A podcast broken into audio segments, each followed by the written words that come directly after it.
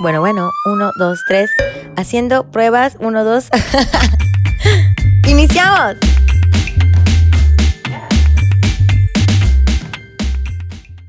¿Qué onda mis chaparritos y chaparritas? Oigan, pues hoy estoy emocionada por otro episodio más de Charla en el Porche. Bienvenidos, ya saben que este podcast está hecho de todo corazón para que usted pueda tener un tema delicioso de qué hablar cuando se quede usted encerrado en el elevador, cuando tenga ese silencio incómodo entre el chofer del Uber y usted, ¿verdad?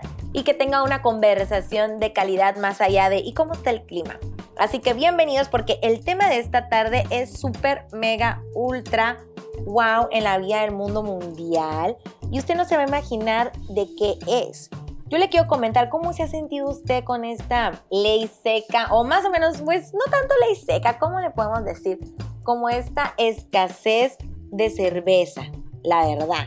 Yo creo que ha sido como un sufrimiento porque llegar, abrir el refrigerador del Oxxo, es más, ni siquiera uno lo tiene que abrir, porque cuando uno ya va llegando al túnel, bueno, no túnel, al, al y ve al fondo de normal, donde normalmente está la, cerveza, pues uno descubre que se fue, que no hay, que hay escasez por todo este tema de la pandemia. Entonces, a mí se me ocurrió, vean, invitar a un gran amigo, a mi compañero que fue en, un trabajo que yo tenía por ahí, por Ensenada. La verdad, conocí a grandes amigos y uno de ellos es Jorge Fernández, que él pues ah, tuvo la fortuna, él se regresó a Guaymas, porque creo que de allá es, Espero que cuando escuche este podcast no sé qué, como que, ¿qué? Ah, pero bueno, y él empezó a todo este rollo junto con un socio de la venta de cerveza artesanal. Entonces, en esa pandemia hubo esta escasez de cerveza porque las casas cerveceras pues dejaron de distribuirlas, porque obviamente en los lugares donde normalmente uno va y disfruta de cerveza, como bares, restaurantes y todo, pues cerraron todo para el bien de todos y pues ya la, la distribución o esta compra pues disminuyó. Entonces pues prácticamente adiós cerveza. Había horarios en los que se, que se dejó de vender cheve a partir, o más bien se dejó de vender alcohol a partir de las 8 de la tarde, 6 de la tarde. Y definitivamente hubo estados en los que hubo esta ley seca por la cuestión de que todos estaban en sus casas y pues aumentaba la violencia, tanto a las mujeres, la violencia interfamiliar, entonces hubo varias razones por las que esta parte de la, de la cerveza pues se disminuyó, se alentó y demás. Pero la parte padre es que la pandemia no todo ha sido tragedia. También ha sido como algo padre para los negocios, para todas estas pequeñas empresas que a lo mejor iban empezando y descubrieron lo grandioso que son las ventas en línea, el e-commerce, pero aparte también eh, la, forma en que uno tiene de darse a conocer sin necesidad de tener un punto fijo y poder aprovechar pues esta parte fea por la que estamos pasando como esta, esta pandemia, esta contingencia para poder sobresalir entre todos los negocios, ¿no? Obviamente estamos hablando en específicamente ahorita de la, de la cerveza artesanal y qué mejor de ejemplo que invitar pues a chicos, a personas, en este caso a mi amigo Jorge, para que nos platique cómo fue esta experiencia de que obviamente al no haber tanta producción de, cerveza comercial, al haber esta escasez en los supers, en los Oxxo, Circle K y demás, pues cómo ellos lo aprovecharon para poder darse a conocer, para poder darse a conocer su marca que es Wymas Brewing Company.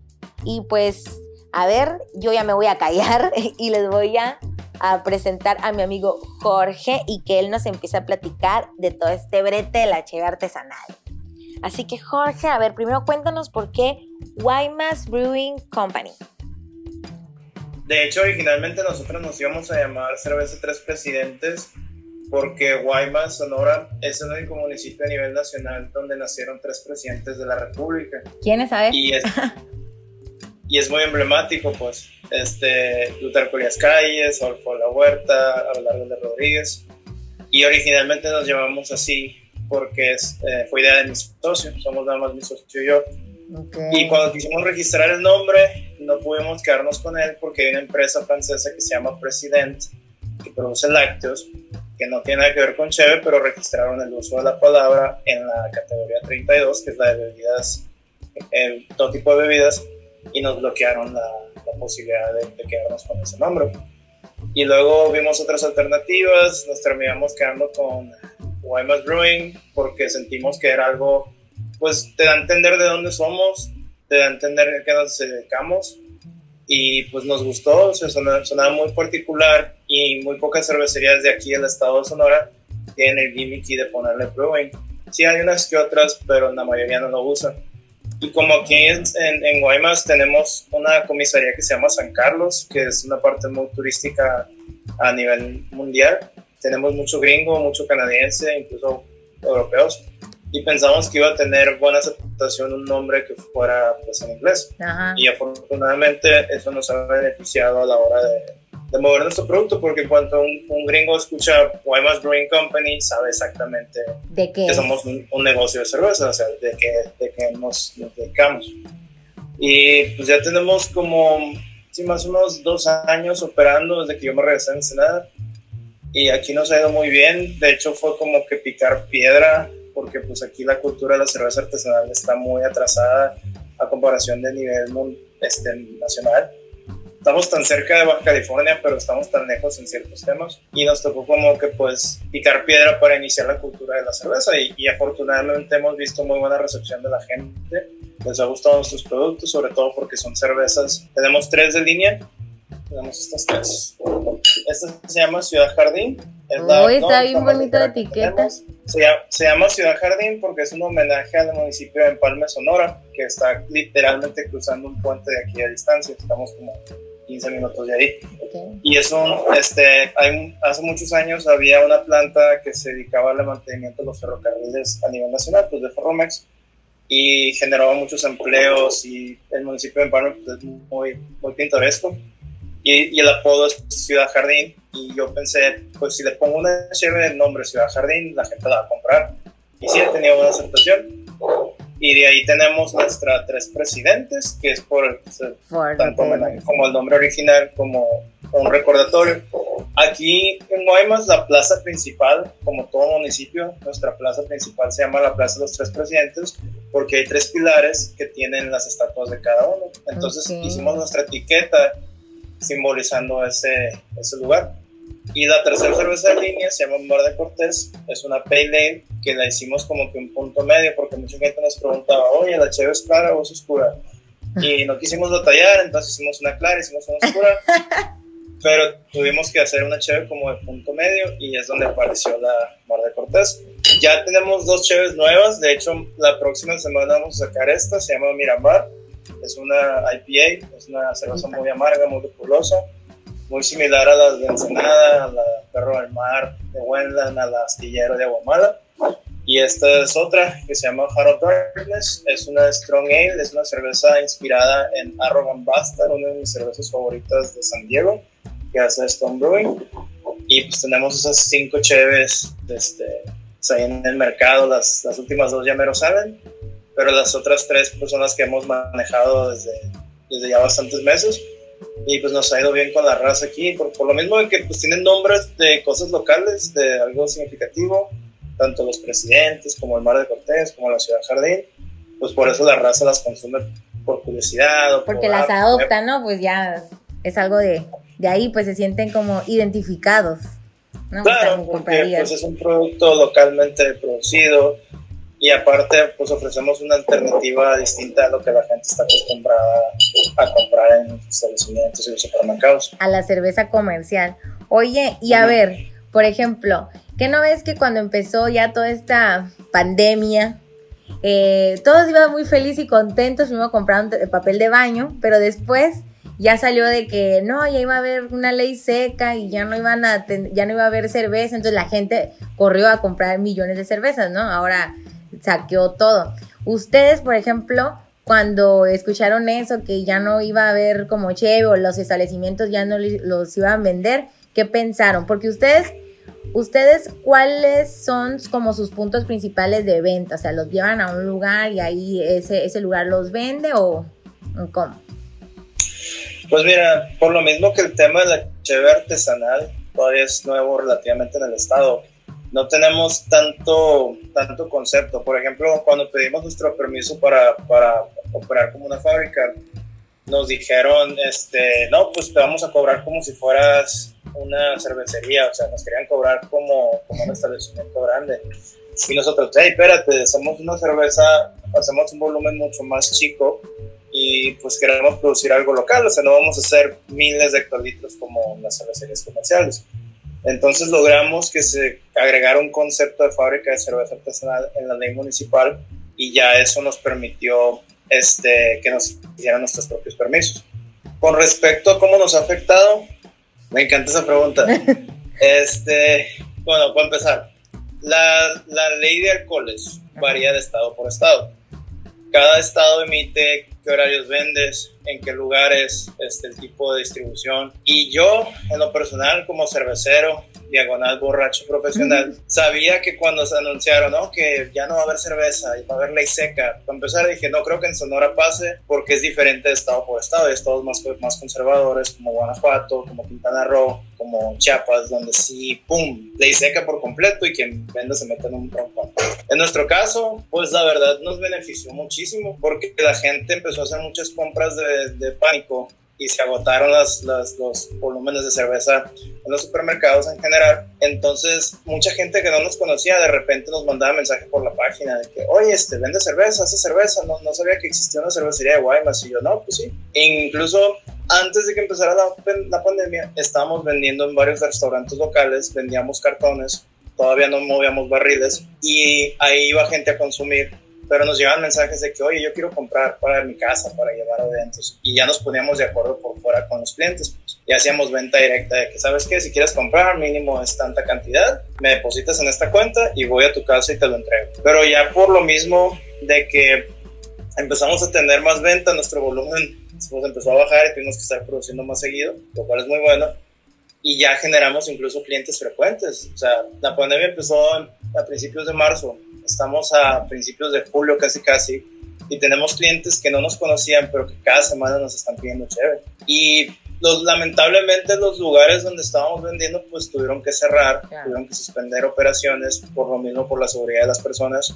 Esperamos que reabran, pero por el momento que estamos vendiendo por cuenta propia nos ha beneficiado un chingo porque hemos podido dar a conocer nuestra cerveza a mucha más gente, a más mercados y aunque lamentablemente pues todos los festivales, todo tipo de evento masivo se, se canceló, el Ensenada Beer Fest, Cerveza México, pues por el momento nos ha subido la cantidad de clientes, nos ha subido bastante la cantidad de likes en la página, en Insta, en redes sociales en general.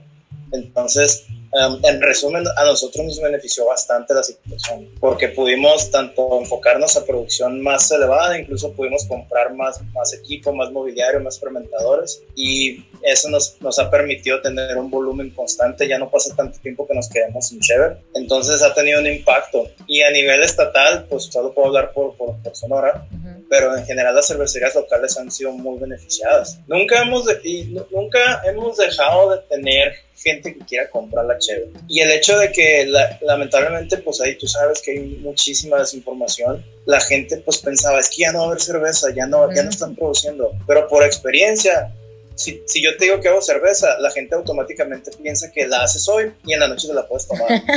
Pero no, hacer cerveza es un proceso que toma tiempo.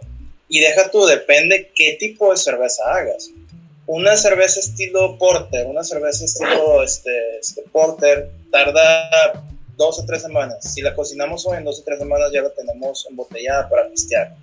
Una tecate, que es una lager, tarda tres a seis meses. Entonces la cerveza que te tomas hoy se hizo hace muchos meses. Y por consecuencia, como cervecero, sé que si, si, me, llega el, rumor de que dicen, es que la tecate ya no está haciendo cerveza, no es que no está haciendo, la, la Tecate simplemente dejó de distribuirla, frenó sus canales de distribución para tanto proteger a sus empleados de no arriesgarlos a un contagio, de la misma manera que se ahorran un poco de, de, gastos de, gasolina, por decir así, de distribuir a nivel nacional, pero la cerveza no se pierde, los volúmenes lo siguen teniendo incluso los, los, beneficia porque ahora en cuanto surten algún negocio, llámenle, llámenle no sé, un Oxxo, tienes gente haciendo filas para comprar cerveza.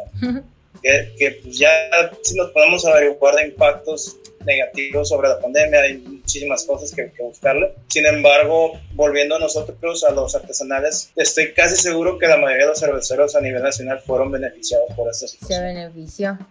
¿Cómo era tu, cómo, más bien, cómo es, porque la pandemia todavía no acaba, ¿no? O sea, ¿cómo es tu forma de distribución?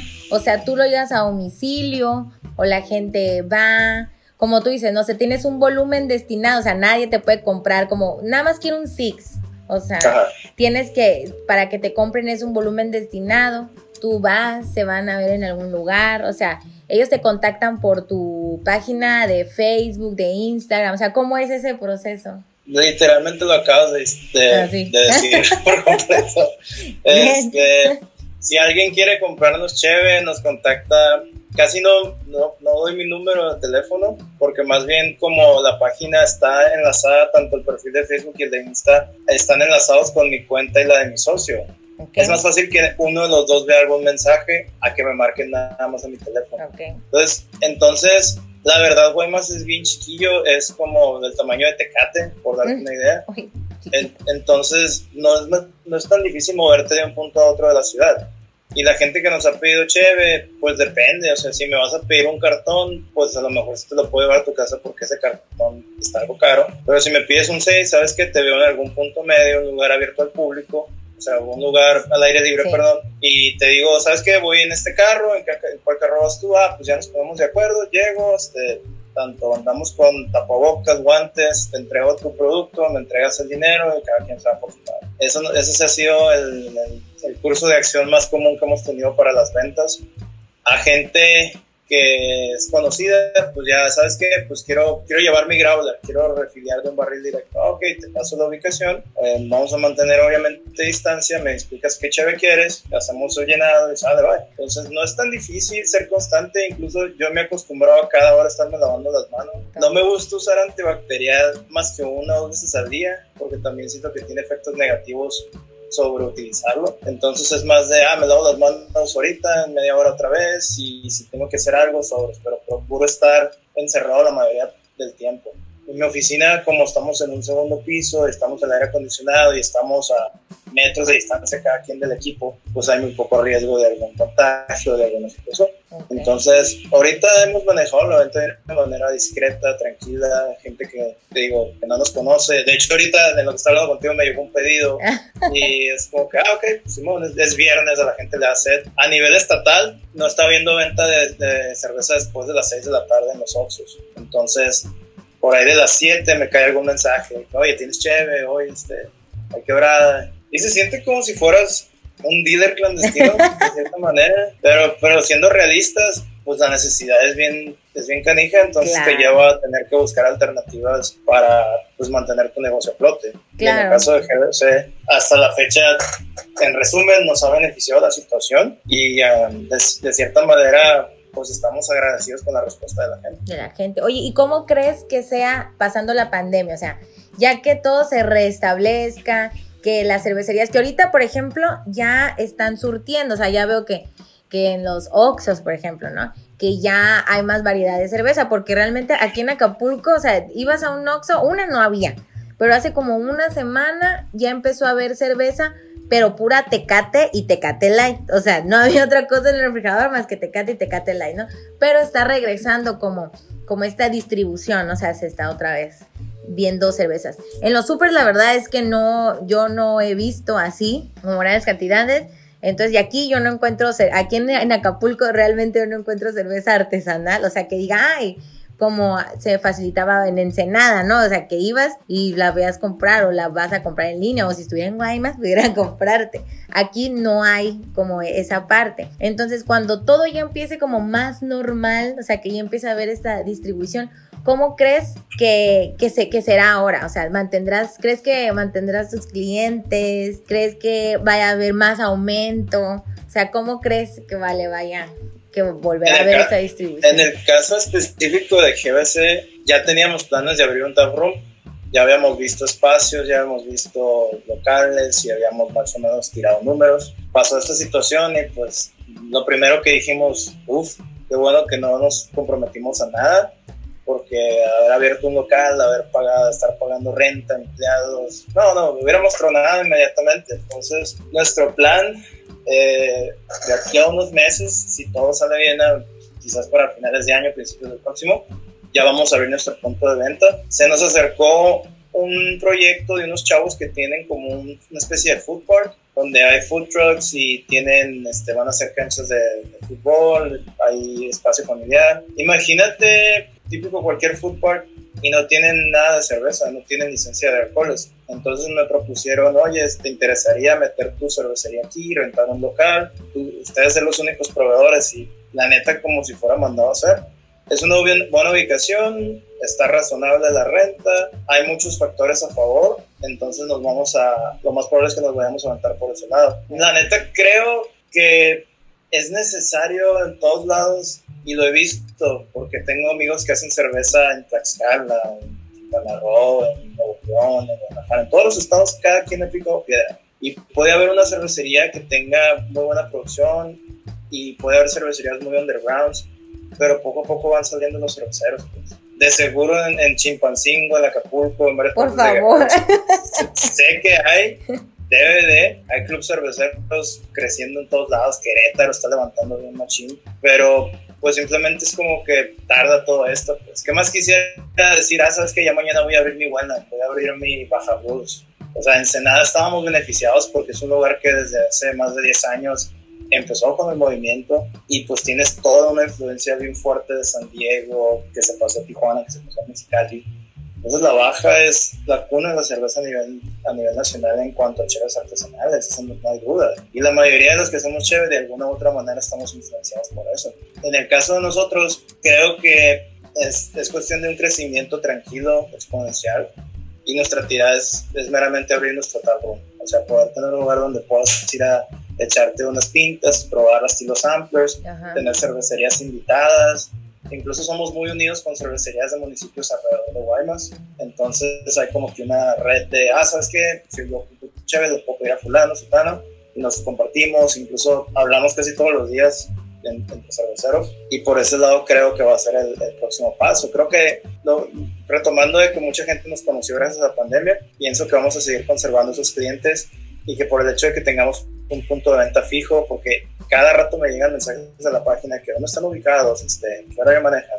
Y les tengo que decir la neta, o sea, tengo todo mi speech de no tenemos un lugar abierto al público, pero con todo gusto te puedo tomar un pedido y ya nos ponemos de acuerdo. Así es. Pero sé que hay gente que pues quiere ir a un lugar fijo, quiere sentarse en la mesa, pedir su chévere, echarse su botana, y tú sabes que esos son lugares que son muy agradables para ir a pistear. O sea, es muy diferente un concepto de ir a un bar a ir a un lugar donde te venden chévere artesanal, donde te venden cerveza localmente producida. Ah, Porque pues son estilos que no encuentras fácilmente en los supermercados y por lo tanto pues descubres que, ah, sabes que yo no sabía que me gustaban estos estilos de chévere, pero los probé en tal lugar y, ya soy fan.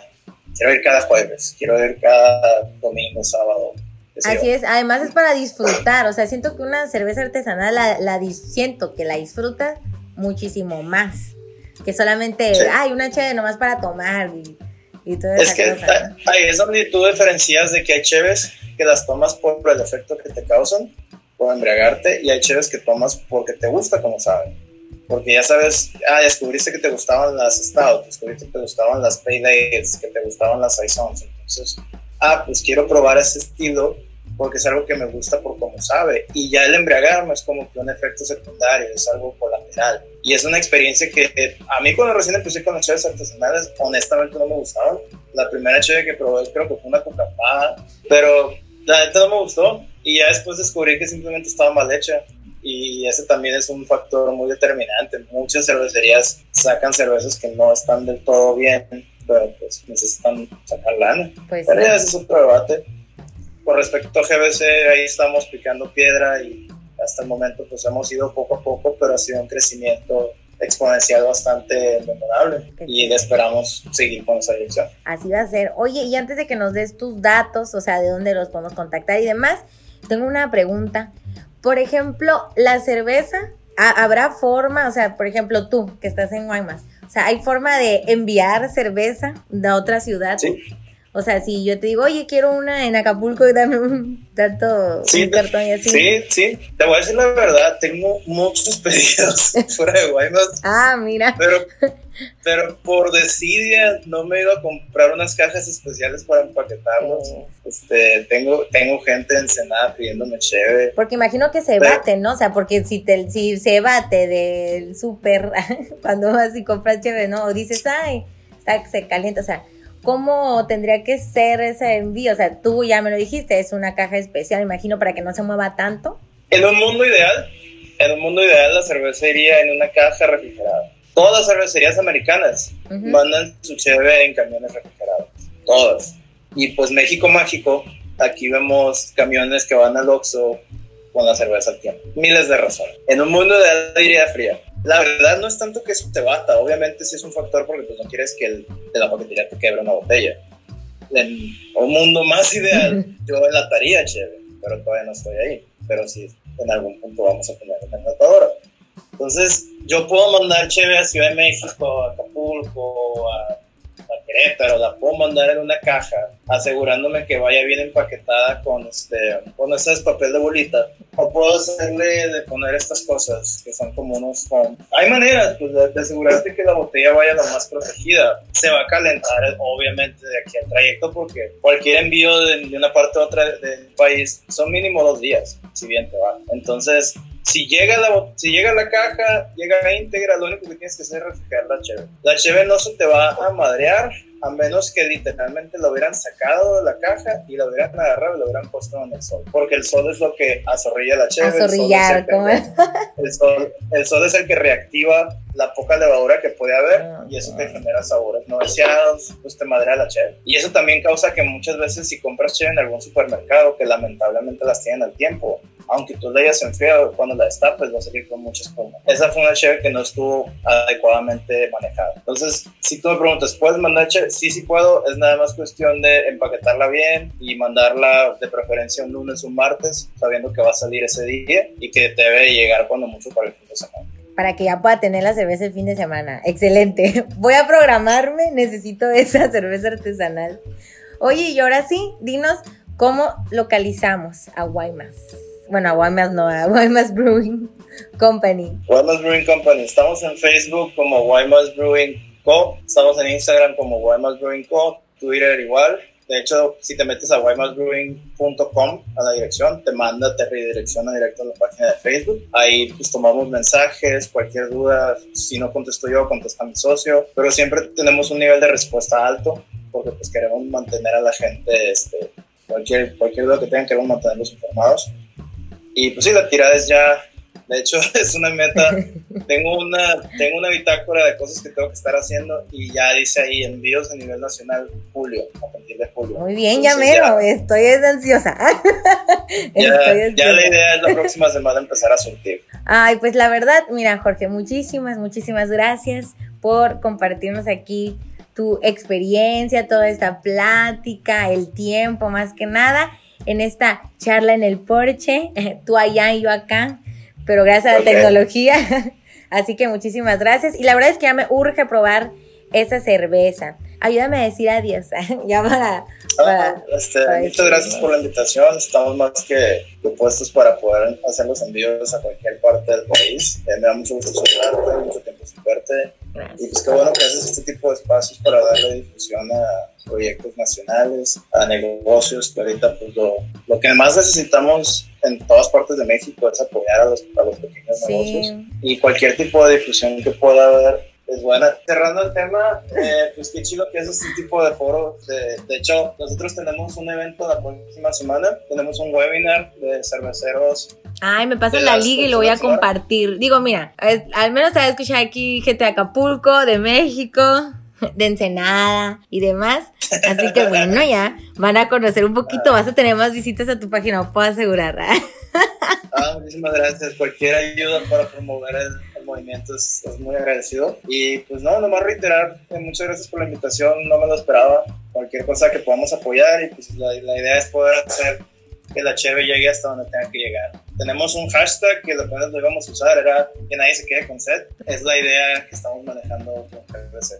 pues ahí está, que nadie se quede con sed y menos si es cerveza de la buena, ¿no? Esta cerveza artesanal, que por qué no, o sea, no es dejar de comprar la cerveza comercial ni todo eso por el estilo, pero sí es como poder encontrar aquel estilo de cheve que uno puede disfrutar más allá de solo beber. Así que muchísimas gracias, espero a ustedes les haya gustado esta charla en el Porsche. Muchísimas gracias a Jorge de nuevo y pues ya saben, síganlos, sigan a Wymas Brewing Company en todas sus redes sociales. Yo tengo, ya saben, un gran abrazo gigante para todos ustedes que yo les mando por aquí. Mi nombre es Teles Arceta y esto fue Charla en el Porsche. Adiós.